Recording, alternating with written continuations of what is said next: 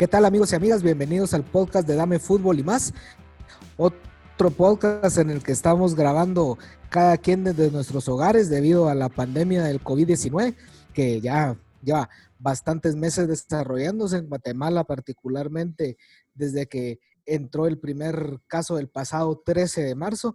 Así que estamos cumpliendo en la medida de lo posible con las medidas de distanciamiento social, con las medidas de higiene y cumpliendo los que podemos por voluntad, los que lo hacemos porque el trabajo nos lo, nos lo permite, otros que por situaciones ajenas a su voluntad como la falta de trabajo, la suspensión de, del empleo, pues también están confinados en la casa. Pues para ellos y para los que también tenemos home office, es este programa donde queremos platicar acerca las series, de las películas que están tanto en YouTube como en otras plataformas de paga. Así que esperamos que sea de su agrado y que si no han visto la, lo, que les vamos a sugerir, pues que les sirva ahí como, como sugerencia. Así que, ¿qué tal Jorge? Bienvenido al programa. ¿Qué tal? Nuevamente un gusto estar acá en el podcast de Dame Fútbol y más. Como mencionabas, pues sí, estamos en, en circunstancias especiales y pues desde nuestros hogares nos toca ahora hacer esta, esta grabación. Vamos a compartir en, este, en esta ocasión, pues, algunas sugerencias para, para las personas que, pues, tenemos la oportunidad de quedarnos en casa y, pues, de repente tenemos un tiempito ahí para, para ver alguna serie, alguna película. Pues vamos a estar tratando hoy el tema de, de distintas series y películas documentales sobre deporte en la historia. Así que ojalá les guste. Manuel, ¿cómo estás?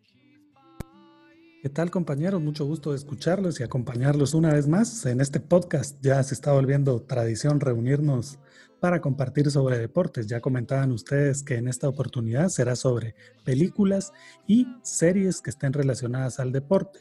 Yo les dejo aquí la, la, bombita, les adelanto, traigo una que involucra a Guatemala, pero más adelante lo vamos a compartir. Les recuerdo que nos pueden seguir a través de Facebook en Dame Fútbol y más y por Twitter en arroba Dame Fútbol Guate. Comenzamos entonces.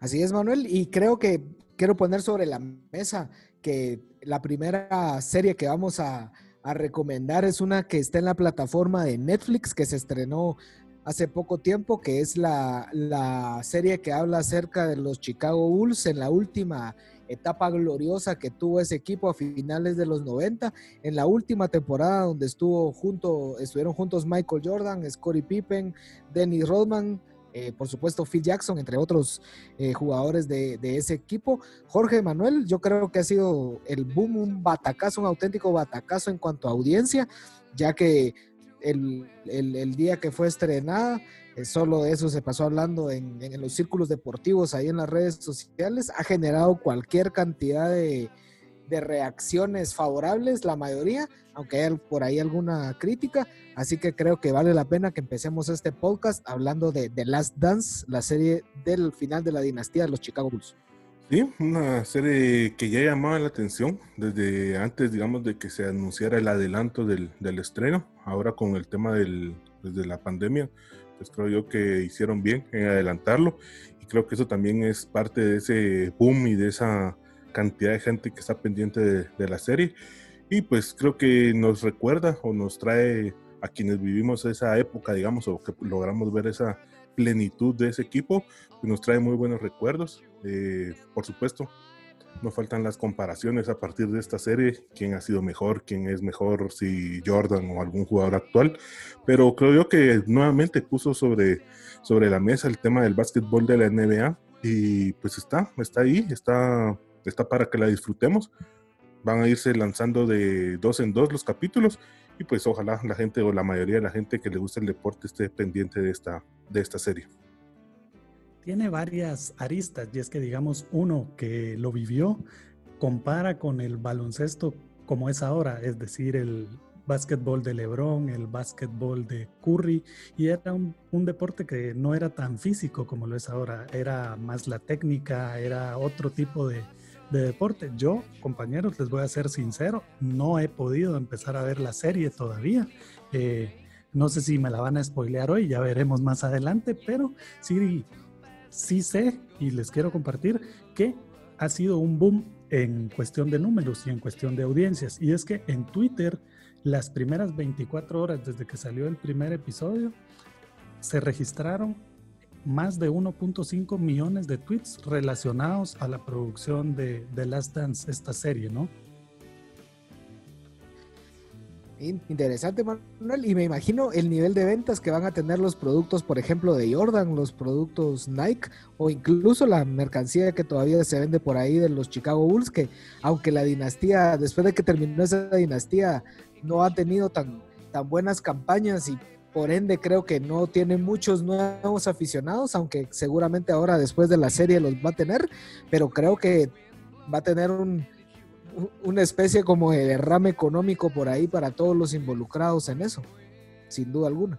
Sí, eh, creo yo como bien mencionábamos al inicio, pues digamos no ha sido ajeno pues el mundo del deporte, deportistas hoy digamos de talla mundial, eh, pudimos observar que estuvieron comentando en redes, periodistas deportivos también, aquí en Guatemala obviamente no, no fue la excepción y, y también se escribió algún artículo sobre, sobre el tema de la, de la serie.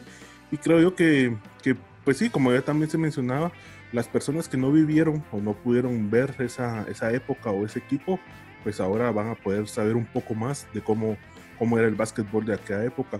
Manuel menciona en, aquella, en aquel momento el deporte era distinto, seguro, e incluso era distinto antes de que Jordan entrara a la NBA. Yo creo que eso es lo que tiene también de importante, el, el reconocerle a Michael Jordan que cambió el deporte totalmente y pues hoy existen esas comparaciones.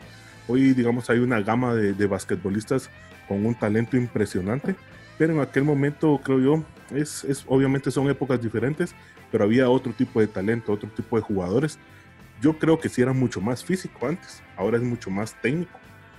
Si podemos ver, por ejemplo, videos en YouTube, ahora que han estado subiendo, la manera en que se enfrentaba el básquetbol antes era totalmente a veces hasta lucha libre parecía, digamos, pero era, era totalmente distinto. Manuel. Ahí lo, lo vemos de, desde otro punto de vista. Yo sí, pues considero que actualmente los jugadores se dedican más al físico que, que, lo que lo hacían en aquellos tiempos, es decir, en cuestiones de, de brazos marcados, de corpulencias, de cuerpos más grandes. Me parece que ahora, eh, pues los jugadores, como se dice comúnmente, no trabajan más en el gimnasio.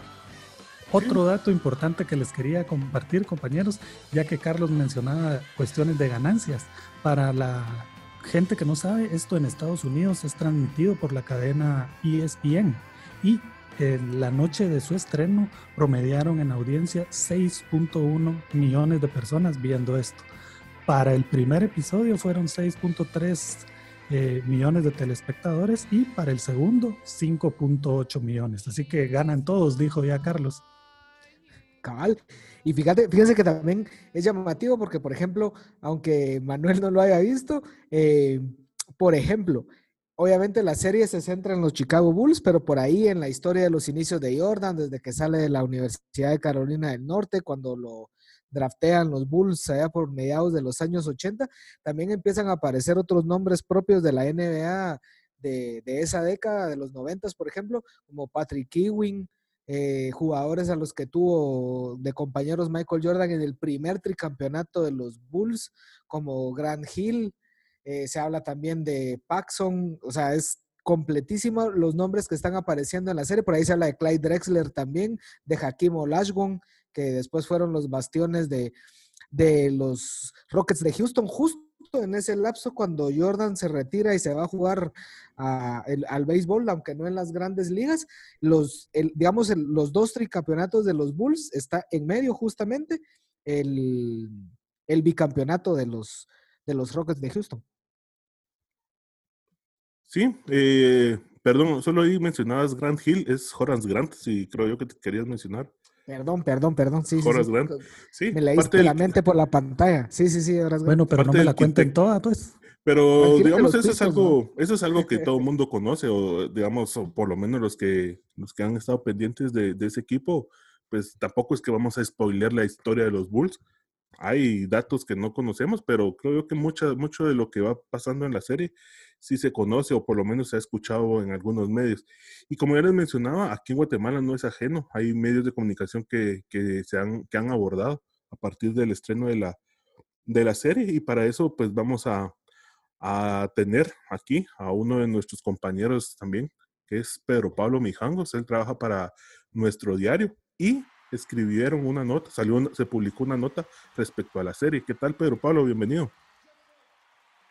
Hola amigos, ¿cómo están? ¿Cómo les va? Un gusto eh, volver a platicar con ustedes y gracias por la mención también de, pues, de ese artículo que salió publicado en la sección de deportes de nuestro diario, de la serie que sin duda está causando sensación y pues yo los escuché ahorita en la parte final y evidentemente, digamos, creo que lo que se destaca de la serie, del documental, de un documental pues que va a ser de 10 capítulos, apenas estrenaron dos.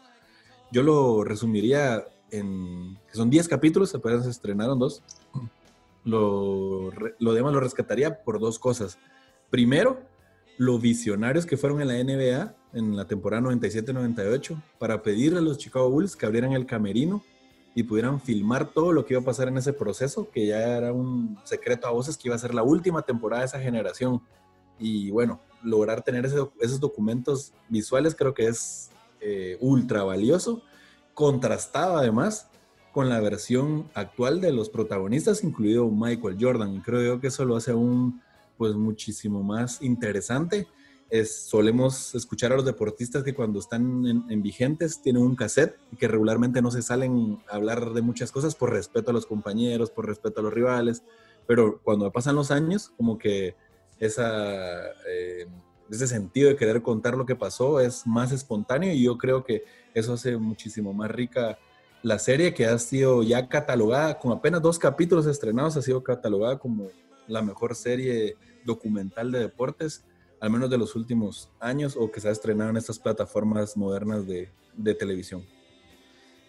¿Qué tal, Pedro? Y es que también, digamos, sumado a lo que decís, no es que, por ejemplo, figuras como Michael Jordan, como Scottie Pippen, como bueno, Rodman un poquito por ahí por sus excentricidades, como Phil Jackson, tampoco es que hayan sido tan abiertos a los medios después de, de, sus carreras como para decir, ah, bueno, se ha visto como comentarista, se ha visto como analista en algún programa de deportes algo así.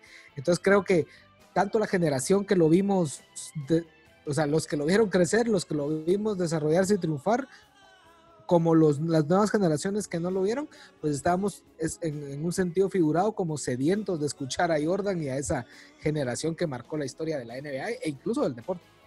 Totalmente de acuerdo. Eh, creo yo que la figura o el mito de Jordan todavía se hizo mucho más grande a partir de que el tipo prácticamente aparece muy poco en los medios de comunicación. No hay biografías eh, firmadas por él. O sea, es un tipo que digamos que se mantuvo al margen y no estamos hablando de uno o dos años que se retiró, prácticamente han pasado 20 años y pues ya es como que increíble, pero han pasado 20 años, podemos hablar de dos generaciones, pero la gente sigue hablando de Jordan, Jordan, incluso gente que no lo vio. Y en algún momento con otros compañeros hablábamos, por ejemplo, ya vamos a hablar de series de fútbol, pero hay una de Maradona, que quizás uno de los futbolistas más grandes de la historia, sin duda, en el podio de los históricos, y probablemente mucha gente vio que se estrenó una serie donde sale Maradona, pero no la vieron porque a Maradona lo han escuchado, porque a Maradona lo han visto, porque se imaginan que va a salir de Maradona. Contrario a lo que pasa con Jordan, otro de los figurones del planeta, que como repito, siempre se mantuvo al margen y quizás era ese morbo de, de ver pues qué pensaba Jordan, qué dice Jordan. Así que una serie, pues, Manuel no, contó que no la había visto, súper recomendada como para verla y ponerle atención a todos los detalles porque la producción es magnífica, la verdad. Aprovechando que me tiraste esa pedrada de que no he visto, eh, ¿cómo es la distribución, Jorge? ¿Cada cuánto salen los episodios? Entendí que son 10, ¿no? Sí, van a salir, van a, sí, van a ser lanzados, digamos, eh, de dos en dos. Eh, en, en, Estados Unidos, los días domingo, así como este domingo 19 fue el estreno. El, lunes 20 fue el estreno para el resto de Latinoamérica, pero por Netflix. Así que domingo en Estados Unidos por ESPN Deportes, o no sé cómo se llamará ya la plataforma, ESPN. Y en Latinoamérica es Netflix todos los lunes. Son cinco lunes consecutivos cuando van a salir cada dos capítulos. Cabe destacar que los capítulos tienen más o menos la duración de 50 minutos, poco menos de, una hora, así que prácticamente se pueden ver los dos como que si se estuviera viendo una película y se queda uno con, con ganas como para hacer una maratón y terminarlo de ver, pero... interesante. y pues sí, van a ir revelándose más datos, más, más intimidades también de ese equipo, Pedro. Yo creo que el secreto, digamos, de una buena serie es cuando uno lo deja picado de ver más. Y creo que el Box Pop, o sea, la mayoría de gente que la ha visto, creo que gana ese sentimiento de ya esperar el próximo lunes para, por lo menos en Latinoamérica, para verlo en Netflix. Y también para alguien que pueda estar escuchando del otro lado. Si no tengo Netflix, no vivo en Estados Unidos, no tengo cable, ¿cómo lo puedo ver? Eh, bueno, en YouTube contaron que en los próximos meses probablemente ESPN estaría cediendo su contenido y ahí se podría ver, ¿verdad? Así que de repente alguien dice, oye, ¿qué hago yo para verlo? Y hay que esperar un poquito más. Igual es increíble, pero medios alrededor del mundo han ido reproduciendo esas historias que han salido en los primeros dos capítulos. Vamos a esperar a ver si logro aguantarme. Me gustaría tener la maratón para ver los 10 episodios, pero no sé si voy a poder. Me parece además, compañeros, no sé cómo lo ven, que el caso de Jordan es un caso donde él como marca trasciende más que lo que fue como deportista, ¿no? Lo que genera sus ingresos. Sí, digamos, Jordan sigue siendo hoy, sigue siendo aún mejor pagado que los mejores deportistas de, la actualidad. Jordan genera alrededor de 95 millones o 105 millones de dólares al año. Gana mucho más que, que los deportistas, digamos, top de, de actualidad, pero yo creo que tendrás un poco más ahí de datos sobre el tema. Sí, además, digamos, Jordan empieza a instaurar la cuestión personalizada de las marcas. Él pertenece a la marca del chequecito, pero esa marca del chequecito, esa multinacional, lo que hace prácticamente es darle su propia imagen a Michael Jordan, que es una de sus encestadas o una de sus clavadas emblemáticas con, los con las piernas abiertas y con una mano clavándola. Y después empezó a salir con otros jugadores, incluso los zapatos también. Esa es otra de las anécdotas de Jordan. Fue el primero que empezó a usar zapatos de otro color. Y, y bueno, al final es, es, creo que es uno de los deportistas. Yo no contar nada de la serie por la gente que no la ha visto, pero me quedo con algo. Ellos en la serie entrevistan a Larry Bird y a Magic Johnson, que probablemente eran los jugadores más importantes, sin duda, que tenía la NBA hasta del 87, digamos, 88. Y ellos, ahí en ese momento, o sea, no lo contaron 25 años después, lo dicen en ese momento, dicen, ese muchacho hace cosas que nadie ha hecho. Y entonces ellos desde ese momento veían que Jordan iba a ser el jugador extraordinario, grandioso que fue, sin haber ganado un título todavía, porque el primer título de Jordan fue hasta el 91. Pero bueno, ellos ya con un año de tenerlo rival, concibieron que iba a ser un jugador de otro planeta como paró siendo. Así que, bueno, ojalá que que también amigos que están escuchando del otro lado tengan la oportunidad de pronto de ver la serie que vale la pena, vale mucho la pena. Así que con este amplio análisis de The Last Dance, vamos a darle paso también a otras recomendaciones que habíamos platicado al inicio del, del podcast. Obviamente, la que destaca por el momento y por todo lo que ya platicamos es esta de básquetbol, pero también en las distintas plataformas existen eh, series, documentales y películas de fútbol, de atletismo, de béisbol, de fútbol americano. Así que si les parece, Manuel, Jorge y Pedro, nuestro invitado de hoy, que si decimos ahí, Pedro, aprovechando que, que estás por acá, que tenés unos minutos con nosotros. Si, puedes, si tenés por ahí preparado un tu top de series, de películas o de documentales de deportes que estén en, las plataformas de las que platicamos o en algunas de paga que no hayamos dicho. Y si no lo tenés, pues te damos unos 10 segundos para que prepares algo. no, bueno, de las que me recuerdo, primero también de nuevo agradecer por el espacio eh, y volver a compartir con ustedes algunos minutos de hablar de el deporte que tanto nos gusta. Bueno, de fútbol, este año, por ejemplo, vi Juego de Caballeros, que salió, se estrenó en Netflix. Bueno, bueno. Son, son seis capítulos de un promedio de una hora cada uno. Y lo interesante de la serie eh, es que tratan de ir a la raíz de cómo surgió el fútbol, aunque en realidad la serie tampoco se dedica 100% a hablar de fútbol.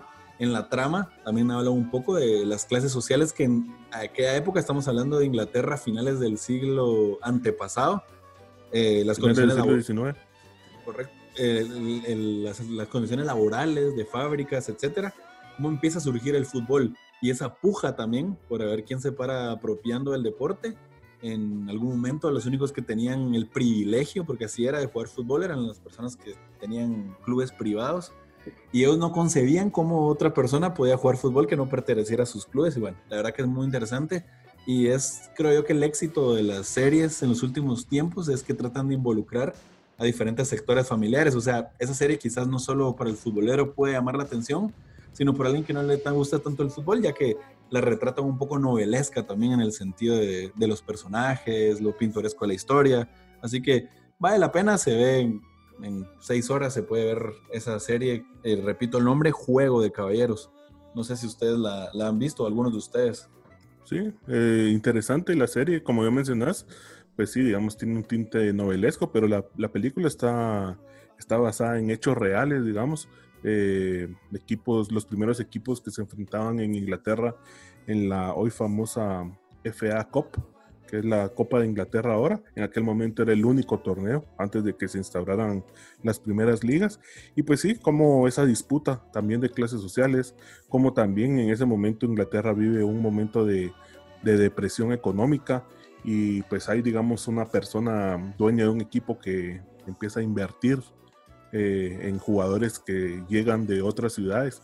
Por ejemplo, el protagonista, él jugaba en, es escocés, jugaba en, en, su natal Escocia, digamos, y era el mejor jugador de Escocia y se lo llevan a jugar a Inglaterra. Y que, pues, según la gente que conoce un poco más del tema, él le cambió mucho la cara al, al fútbol. Eh, digamos, el hecho, el hecho de, jugar, utilizar el campo en su totalidad o, abrir más el campo. Fue el primer Pep Guardiola, dice la gente bromeando. Pues, más o menos, algo así, digamos, porque, o lo que da a entender la serie es algo así. Eh, tiene algunas cosas modificadas, pero los personajes sí son, digamos, eh, basados en la vida real. Yo voy de 2-0, compañeros, voy perdiendo. Esta tampoco he podido entrarle. Espero reponerme más adelante para siquiera empatar, pero entiendo que en cuestión de producción, la serie de Juego de Caballeros logra retratar mucho en cuestión de uniformes, en cuestión de estadios, en cuestión de fotografía, lo que fue el fútbol aparentemente de esa época. Sí, yo creo que Jorge mencionaba algo que es, eh, creo yo que cuando uno ve una serie, a muchas personas les gusta como tener la certeza de lo que, lo que están viendo pasó en realidad. Y en este caso es, una, es, un hecho, pues hay futbolistas escoceses que fueron a revolucionar eh, los primeros partidos de Inglaterra. Así que esa sería mi primera recomendación. De ahí otra que también he visto en los últimos semanas, meses, a ver si Manuel se quita ahí el cero. Es una serie. Ojalá, ojalá. Serie dedicada a un equipo de Inglaterra. Eh, la, serie se llama Sunderland hasta la muerte. También se puede ver en Netflix. En este caso ya se produjo y se está publicando la segunda temporada que se divide en 16 capítulos. Esa, yo la, me llamó la atención por dos cosas. Por dos cosas. Primero, eh, la pura intimidad, digamos, de uno de los equipos de Inglaterra, que no es de los top. O sea, no estamos hablando de, de Manchester United, no estamos hablando eh, de Liverpool, eh, de Tottenham, de Chelsea. Estamos hablando del Sunderland, equipo donde alguna vez militó Milton Omar Tyson Núñez, el futbolista hondureño. Y es la pura intimidad de un equipo que, a pesar de no estar en la máxima categoría de Inglaterra, nos saca años luz en, en toda su organización. Entonces, retratan el día a día. Pero además, lo curioso de la serie es que pues, los flamantes dueños norteamericanos le venden los derechos y la exclusividad a Netflix para que filmen eh, su posible regreso a la Premier League, eso lo hicieron hace dos años. Y lo, paradójico, digamos, fue que en lugar de filmar ese flamante regreso a la Premier, que es un equipo, Sunderland, a pesar de que no es del top, pero es un equipo que tiene tradición, y en lugar de filmar eso, lo que filman es que el equipo desciende a una categoría más baja. Así que igual siguieron con la serie y eso lo sigue siendo súper interesante. Así que es otra de las recomendaciones también. Más drama. Yo creo que eso, es lo que eso es lo llamativo de la, de la serie, que digamos de que quienes tuvimos la oportunidad de ver por ahí las, las introducciones o todo, el objetivo era otro y poco a poco uno, digamos que conforme va avanzando la serie, dice de repente ahí, si no le dio seguimiento a esa temporada del Sunderland, de repente levantan, de repente levantan, pero va viendo uno que pierden los partidos, que pierden jugadores importantes ahí en el camino y se van directo a la liga inferior. Correcto, así que es, eh, es, muy buena, la verdad. Sunderland hasta la muerte es el nombre en Netflix. Son 16 capítulos divididos en dos temporadas, así que ahí también para irlas apuntando en la lista para los futboleros. Y es otra de las que valen la pena. Otra que ahorita se me ocurre de las que vi y que me gustaron. Eh, hay una que habla sobre el racismo extremo en Israel. La serie en español se llama Puros por Siempre. En inglés se llama Forever Poor. Y en realidad, eh, bueno, es medio, bueno, hay que verla, la verdad. Primero es la, intolerancia étnica. Es un equipo de Israel que contrata a dos jugadores musulmanes y bueno, se vuelve toda una conmoción dentro de la barra brava del equipo. Es uno de los equipos, es el, el creo que es el nombre del equipo de Israel. Y mm, bueno, ah, casi que les hacen la vida imposible a los mismos jugadores de su equipo porque eran de un origen eh, religioso diferente. Y al final de cuentas, el experimento lo hace el dueño del equipo, que era un alemán, que él, hasta por una cuestión antropológica, lo dice riéndose, mete a dos jugadores musulmanes en un equipo donde la religión es totalmente diferente. Así que es un poco también dramática, da un poco de tristeza también, pero al final retrata eh, la cuestión racista que, bueno, que pasa en todo el mundo, que pasa en Guatemala, en este caso por un tema eh, de discriminación. Bueno, es racismo, pero también es discriminación religiosa, así que es como también para ponerle atención, digamos. Ese tal vez no es tanto de entretenerse, pero sí un poco de, reflexionar y eso creo que también es parte de las herramientas que se pueden ver en Netflix. Pues así no la había escuchado. Gracias Pedro ahí por la, por la recomendación. La vamos a poner ahí en la lista de, de, que, lo que falta por ver. Forever Pure, entonces, en Netflix, ¿verdad? Correcto, correcto. Y la última, ya como invitado que se sobrepasa el tiempo. Eh, sí, por favor. de una vez. bueno, eh, en este caso no es en Netflix, sino es en YouTube y ahí hay una gran colección y una gran gama de informes Robinson, así se llama. El informe Robinson es un periodista eh, que tengo entendido también fue futbolista. Jorge contaba alguna vez, ya él va a detallar, pero en realidad la virtud de la serie es que logra entrar en la entraña de la historia y es un poco como eh, a, mí me parece que es el ejemplo para periodistas de cómo contar una historia. Es encontrarle mil caras, darle voz a los actores secundarios, es ir a la raíz de donde el protagonista nació, eh, es darle voz al protagonista y llevarlo a un clima íntimo donde pueda eh, contar algo que quizás, un ejemplo, Sergio Ramos, en una entrevista, quizás a Sergio Ramos lo hemos visto en 300 entrevistas, pero en ese informe Robinson tuvo la virtud de sacar algo que nunca habíamos escuchado de Ramos. Así que yo creo que ese es el, el valor periodístico de la mayoría de miniseries que duran entre 20 o 50 minutos, depende de los protagonistas, de Informe Robinson. Así que eso es para ver. Entre ellos, la que está ahorita, aparte de la de Ramos que ya mencioné, es la del técnico Marcelo Bielsa, eh, que es querido y no tan querido por muchos, pero sin lugar a dudas uno de los personajes en el fútbol eh, más característicos de los últimos al menos 20 años. Así que esa sería para cerrar mi recomendación futbolera. Cualquiera en YouTube que se pueden encontrar, Informe Robinson. En redes sociales vamos a estar también compartiendo, digamos, en dónde pueden encontrar las series que, que vamos a estar hablando hoy. Hoy las recomendaciones que nos dio Pedro Pablo, pues las vamos a, colocar también en, en, nuestras redes sociales para que la gente tenga ahí la referencia. Si encontramos algún link, por ejemplo, de YouTube, pues también les vamos a recomendar eh, esa, esa serie o, el documental que, que parezca interesante. Recuerden que nos pueden encontrar en Facebook como Dame Fútbol y más y en Twitter como arroba Dame Fútbol Guate. Bueno, y para que Manuel se quite el cero ya definitivamente en este podcast, Manuel, te toca a vos dar por ahí tu, tu top de, de, series, de películas o, o documentales de, de, fútbol. En relación a fútbol, traigo no recuerdo si tres o cuatro que vamos a ir desengranando y por favor si tienen algún aporte me lo pueden hacer. Ah, en gracias, Netflix, Por supuesto. En Netflix, Maradona en Sinaloa. No sé si lo han escuchado, es una serie de siete capítulos, de alrededor de 40 minutos, y repasa todo lo que significó Diego Armando Maradona como técnico del equipo Dorados de Sinaloa. Este equipo de la Liga de Ascenso de México todo el transcurso, pues durante un año, todos los altibajos que vivió el equipo, lo llevó a una final, estuvo cerca de ganarlo, la pierde. Eh, tenía, no sé si recuerdan compañeros, aquel ex guardameta como técnico, como asistente técnico, Luis islas. Incluso a mí que me, me gusta bastante el aspecto táctico del fútbol, en situaciones del partido es Luis quien se acerca a dirigir y Maradona pues simplemente está sentado ahí. Entonces es hasta eso, ¿no? El traer a alguien, una figura conocidísima como Maradona, para levantar el interés en el equipo, una apuesta pues bastante dura para, pues, arriesgada, digamos. Sinaloa es una tierra conocida por otras artes, no propiamente por el fútbol y llevar ahí a Maradona pues tenía sus, sus pecados. Esto también lo, lo menciona un poco la serie. Eh, no sé si alguien la vio, si alguien quiere aportar un poco más a esto. Yo, la verdad. Pero. Yo la verdad no la he visto, pero me parece que el, valor agregado, digamos, es tener una cámara prácticamente atrás de un personaje como Maradona. O sea, verlo en la intimidad. Yo creo que eso es lo que llama la atención o una de las razones por las cuales estaría apuntada en la lista para ver próximamente. Muy bien. ¿Otra, Manuel? Ah, bueno, aquí sí gané entonces, ya llevo una ganando. El siguiente se llama Killing the Ball, sería traducido Matando la Pelota. Es un documental producido por la cadena Al Jazeera dentro de su serie de investigaciones conocidas como People and Power, o sea, gente y poder.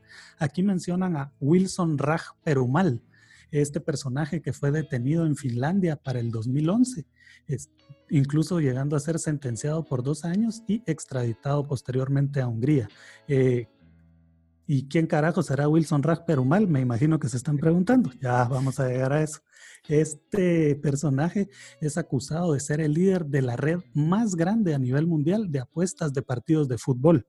Según la investigación, se dedicaba a esto desde los años 80 y empezó a apostar en Singapur a nivel amateur llegando a finalmente estar involucrado incluso en partidos de la Copa del Mundo. Y aquí es donde entra lo que les mencionaba al inicio sobre Guatemala.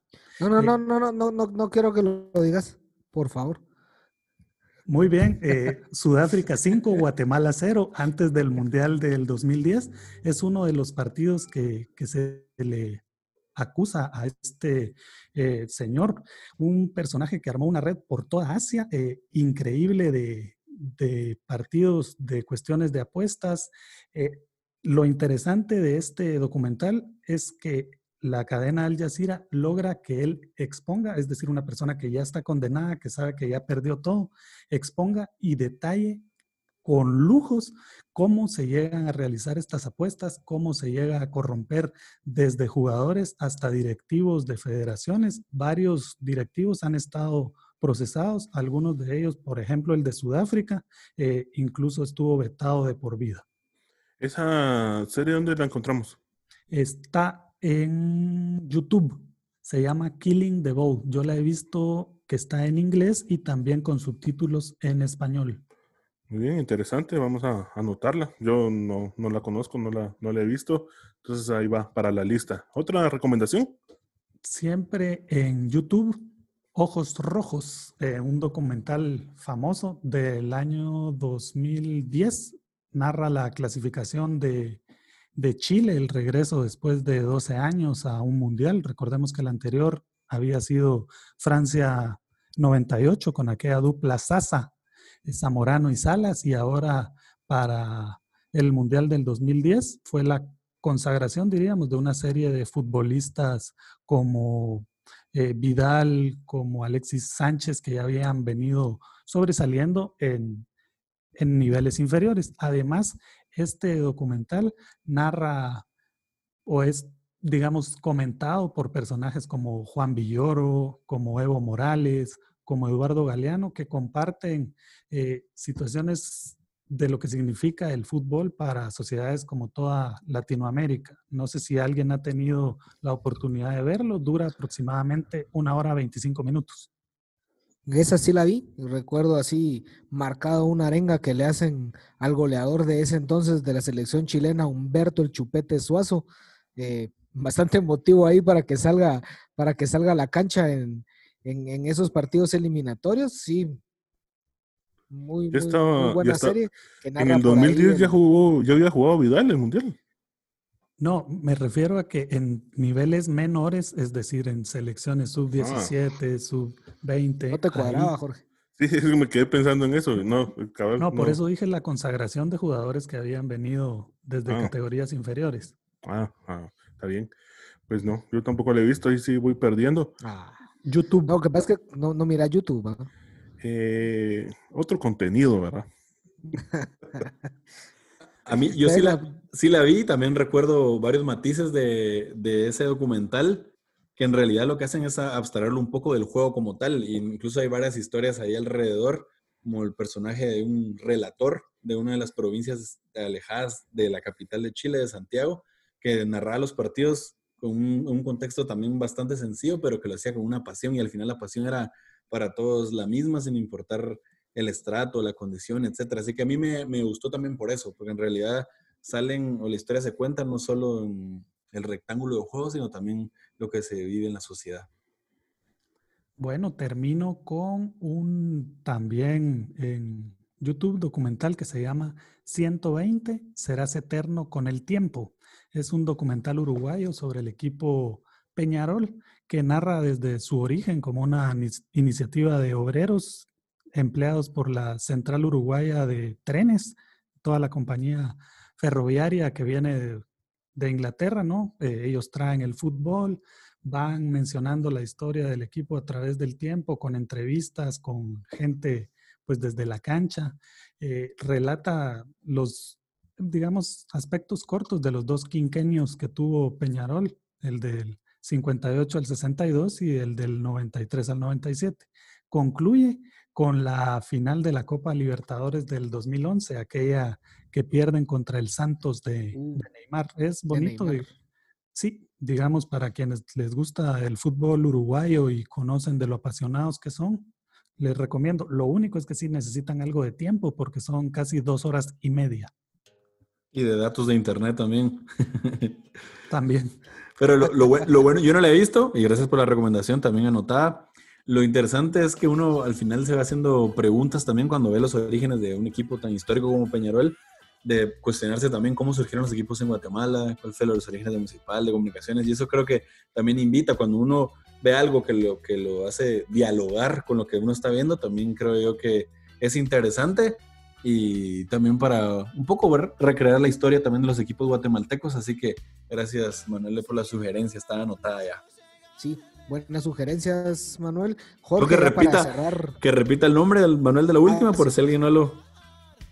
Esta de Peñarol se llama 120 serás eterno con el tiempo. Sos sobrinero, ah, Manuel. El- correcto. Y el nombre viene a que para ese entonces 120 eran los años que cumplía Peñarol. El equipo del Pocho Cortés. Exactamente. Bien, man- Jorge, cerramos con vos las sugerencias ahí de, de fútbol. eh, no, bueno, hay eso, para que las digas vos, no, no, no, que no tengas.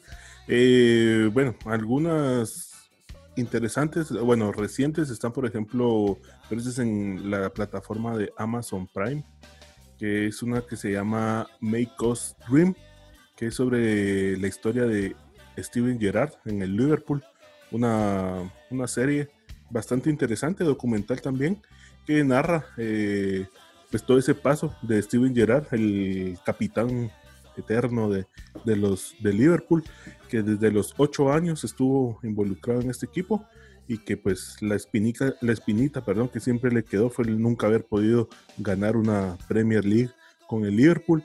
Eh, sí logró otros, otros títulos importantes como la Champions League, la Copa, la Recopa, la Supercopa de Inglaterra, pero nunca logró ganar el, campeonato. Incluso el, cuando estuvo más cerca, él comete un error gravísimo en el medio campo contra el Chelsea, que era el contendiente, y pues ahí se acabó la aspiración para poder aspirar a un, eh, perdón, para poder ganar un, campeonato. Una serie interesante, Make, Up, Make Us Dream se. Así que eh, cuando los puedan ver, ¿En dónde, ¿En dónde la podemos encontrar, Jorge? En Amazon Prime, que es otra plataforma tipo Netflix. Eh, pero ahí está, digamos, está, está interesante. Otra recomendación, eh, interesante serie, es la de Apache, la historia de Carlos Tevez. También me parece eh, interesante ver cómo se adentra precisamente en, todo lo que tiene que padecer un jugador o una estrella mundial como, como Carlos Tevez, cómo son sus inicios, eh, todo lo que tiene que sufrir él junto a su familia para lograr llegar hasta donde llegó. Años de, digamos, una niñez, una juventud eh, pues bastante en riesgo todo el tiempo, eh, que uno lo mantiene también pegado al televisor, una serie bien, bien interesante sobre la vida de Carlos el Apache Tevez. Yo de esa serie he escuchado, bueno, también la vi, pero la gente, digamos, en Argentina cuestionó un poco a veces la sobreactuación del personaje. Y bueno, seguramente lo harán con, con, conocimiento de causa. Eso no quiere decir de que la serie no sea buena. De hecho, a mí me entretuvo bastante. Y lo mismo creo yo que pasa con otras es que lo, lo abstraen un poco el fútbol, porque incluso lo vio mucha gente que no le gusta necesariamente el fútbol, o que no necesariamente le va a ese equipo Boca Junior, o que no necesariamente le gusta el fútbol de Argentina. Al final, para haciendo la historia de cualquier muchacho latinoamericano que crece en condiciones adversas, pero está claro que en el show, digamos, a veces se sobre, sobreactúan, digamos, eh, ciertas situaciones que tuvieron que atravesar los personajes, pero eso no, no le quita valor de entretenimiento a la serie que mencionas de que se llama El Apache, ¿verdad? Que esa se puede ver en Netflix, que son ocho capítulos. Sí, eh, sí, interesante como mencionas. Creo yo que todas las series, o por lo menos Netflix, creo yo que se caracteriza por, por meterle cierto drama también para mantener, creo yo, también a la audiencia ahí un poco pegada a, a ellos. Pero, pero está interesante para conocer un poco más de la vida de, de Carlos Tevez. Manuel y no es muy bostera, no es muy de boca, digamos, si a mí me gusta más el equipo de la franja, ¿se disfruta, no se disfruta? Del Puebla. Eh, pues no, digamos, bueno, ya en algún momento tiene que, esa es la vida, digamos, de Carlos Tevez, es Boca, pero, pero más allá de eso. Su primer equipo fue al Boys, ¿verdad? No, no era Boca, pero después ya él va a Boca y se sorprende de lo que él ve ahí, ¿verdad? Pero no, no, en realidad no es tan, tan bostera la serie. No es tan partidaria. Para bosteras había, por ejemplo, sí había una serie sobre la historia de Boca Juniors. No sé si estará todavía en, Netflix, eso sí, no, no me la preparé para ahora. Está. Gracias por no comentarla. Hay dos cosas, una serie y ahí también un documental. El documental creo que es bastante mejor, que cuentan la historia de Boca Juniors. De hecho, es un historiador. O sea, en Argentina es otro nivel, digamos, de, recopilar datos que hasta los equipos tienen sus propios historiadores. O sea, no es un historiador de deportes, sino es un historiador específico de la historia, en este caso de Boca Junior. Y esa sí es buena. Es, se llama Boca Junior Confidencial, si no estoy mal. Es un documental. Aparte está la serie que mencionan ustedes. Eso, eso les puedo recomendar en este momento porque también ya vamos un poquito avanzados en el tiempo. Así que, Pocho. Pues gracias, Jorge. Yo para no, no redundar por ahí, vamos a pasar, si, si gustan, a otros deportes para pasar a la segunda parte de, de lo que teníamos planificado. Pero, sí, perdón, Jorge. No, no, no, sí. Eh, otros deportes también tenemos una, una pequeña lista ahí de ah. recomendaciones. Igual. Es que todas... estás haciendo señas. Todas las vamos a estar subiendo, o por lo menos las recomendaciones. Si no encontramos link, por lo menos el título de cada una de ellas y en qué plataforma de encuentro. Sí, por supuesto, para que puedan ver por ahí una especie de resumen en, en nuestras redes sociales, por si se les va quedando ahí en el tintero. Como seguidor del proyecto de ustedes, seguro que sí estaré pendiente, porque ahorita quizás no pude apuntar todo lo que mencionaron, pero creo que será muy útil para la gente que está escuchando del otro lado en las redes sociales pueden ir viendo eh, los nombres correctos de, las series y documentales que se están recomendando en este programa de ustedes. Así es, Pedro. Te recuerdo y a la gente que nos está escuchando también que en Facebook nos encuentran como Dame Fútbol y más y en Twitter como arroba Dame Fútbol Guate.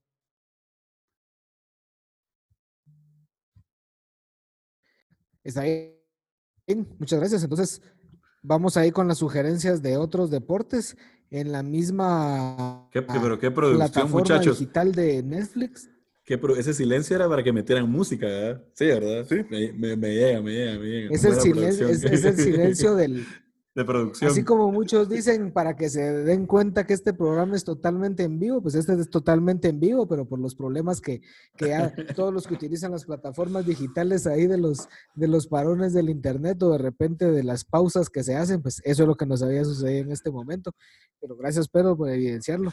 Eh, La primera serie que yo les quiero recomendar referente a otros deportes es una que está en Netflix que se llama En la mente de Aaron Hernández, que fue estrenada también hace poco tiempo. Habla de el ex receptor de los Patriotas de Nueva Inglaterra, que años posteriores eh, se suicidó, se terminó suicidando en la cárcel, que habla sobre su situación, digamos, de por ahí de problemas que tuvo desde, desde que era joven.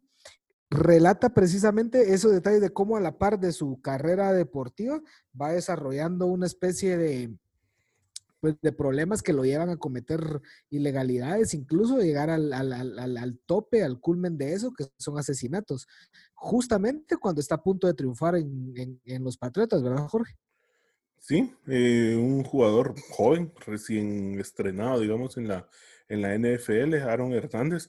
Como mencionas, un jugador que, que desde joven tenía como cierta tendencia a las actitudes de violencia y que, pues, según la, una de las hipótesis eh, sobre el asesinato que comete y se le acusa, eh, es el tema de las conmociones cerebrales. Y bueno, incluso la serie llega hasta el punto donde narra que después de su muerte, pues el, la familia donó el cerebro para poderlo investigar. Es una serie dramática, obviamente, eh, que cuenta, eh, es un documental que narra precisamente esos años. Es un documental de tres capítulos. Aaron Hernández había firmado recientemente, antes de cometer el asesinato, un contrato por 90 millones de dólares. Iba a ser un, estaba destinado a ser una mega estrella, como tantos que hay, pero lastimosamente no, no lo consiguió. Ok, ya que diste paso a hablar de las conmociones en el fútbol americano y cómo cambian los comportamientos con el pasar de los años, también en Netflix existe, solo que esta es una película que se llama La Verdad Oculta, protagonizada por Will Smith, que habla sobre hechos reales también de un médico de origen nigeriano que descubre precisamente esta enfermedad en un exjugador de los eh, Steelers de Pittsburgh. Y ahí desarrolla, por supuesto, toda una una trama ahí de cómo se enfrenta incluso con, los dirigentes, con los líderes de la, de la Liga de Fútbol Americano, por demostrar que sí existe un, digamos, daños posteriores por el contacto tan fuerte que, que se había dado. Cabe destacar que la, que la NFL posterior a estos hechos que que, que, datan de hace algunas décadas, ah, fue que empezó a poner reglas más estrictas, penas eh, económicas, sanciones económicas, para evitar, por ejemplo, los tacleos casco a casco que pudieran provocar pues, este tipo de lesiones que, según la película, no se identifican inmediatamente, sino que prácticamente hasta que muere la persona y le pueden hacer el, la necropsia es donde se determina si tenía este tipo de padecimientos. Y lo interesante también de esa película, ya lo dijeron ustedes, protagonizada por Will Smith, La Verdad Oculta, es que al final también para eh, evidenciándose cómo el fútbol americano es un deporte hasta cuestión política, porque hay un punto donde todo bien con la salud de los deportistas, todo bien, todo bien, pero oh, a donde llega el negocio, ahí ya no. Y entonces ya incluso recibe amenazas el doctor y todo. Yo creo que es también parte de, la realidad y sobre todo el deporte que ha intentado hacer como modelo, digamos, hasta de sectores económicos en Estados Unidos como el fútbol americano. Así que muy recomendada la película, dura dos horas, tres minutos aproximadamente y, y sale el príncipe del rap. De Netflix. Sí, seguro. También el príncipe del rap está en Netflix, pero ese es tema de otro podcast. El príncipe de la canción. No, ese es José José. También eh, está. Sin Luis Miguel, esa es buena, pero para otro bueno, programa. Y, sí, y, la última, porque como no me dejaron hablar de, de fútbol, vamos a hablar de otros deportes. Es una serie producida por ESPN, un documental, perdón, producido por ESPN, que creo que ahora también está en Amazon Prime. Jorge por ahí que, que tiene cuenta ahí me, me podrá secundar o corregir, que es Once Brothers. Una serie que habla acerca de la selección de básquetbol yugoslavo allá por los años 90, que era una auténtica potencia mundial, y narra por ahí la historia y la relación y los conflictos políticos que se daban ya en esa época entre que estaba inminente la separación de Yugoslavia, por ejemplo, con Croacia, entre las otras naciones balcánicas, pero ahí es donde se da el, quiebre entre dos jugadores que eran amigos, por eso se llaman incluso casi hermanos, que es entre Vlade Divac y Drazen Petrovic que posteriormente con los años falleció en un trágico accidente, pero en esa época Yugoslavia era la que se le ponía como el tú a tú a Estados Unidos. Y a la Unión eh, Soviética. Y a la Unión Soviética, pero es muy, muy, muy, muy emotiva la serie, incluso termina por ahí a de Divac, que se convierte en un símbolo nacionalista de, de, Yugoslavia, de Serbia, en este, ahora, ¿verdad? Pero en ese entonces Yugoslavia, y como Drazen Petrovic es como el símbolo nacionalista de Croacia. Por ahí hay, hay un suceso en un, en un campo cuando todavía jugaban juntos, que es lo que hace que se dé este fenómeno.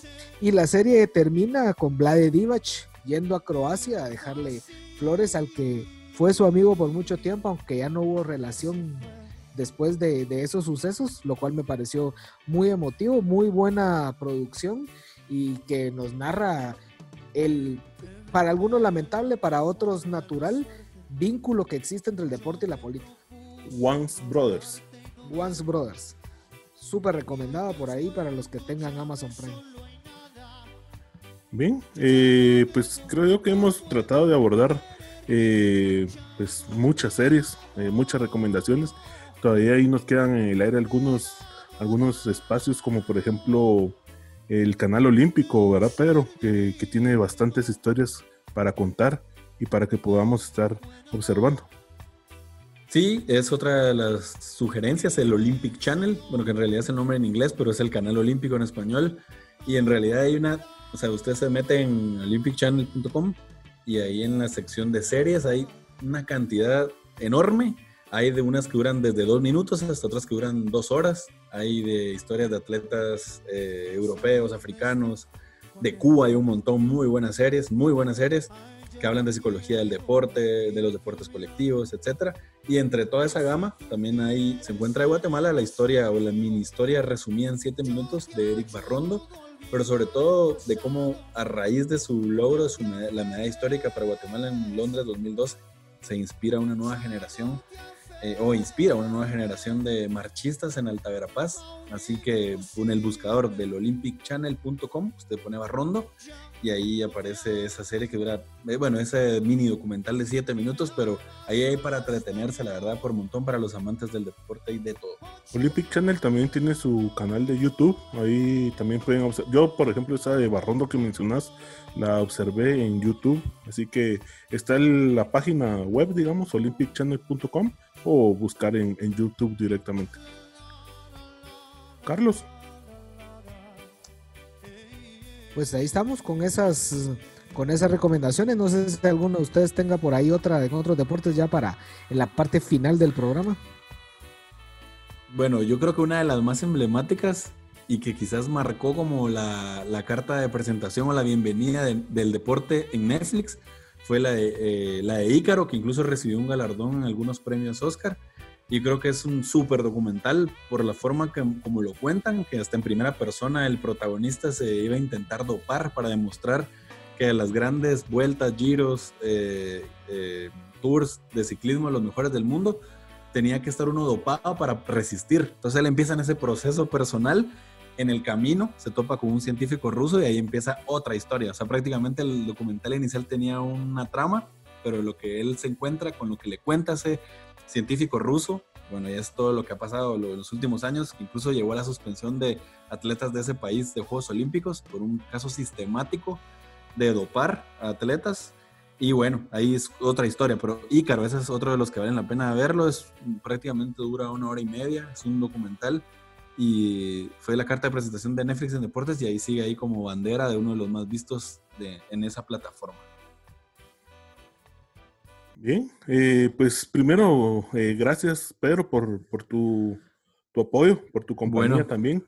Ojalá podamos seguir eh, viéndonos por este espacio y hablándonos para otro, otro, otros programas, otros podcasts.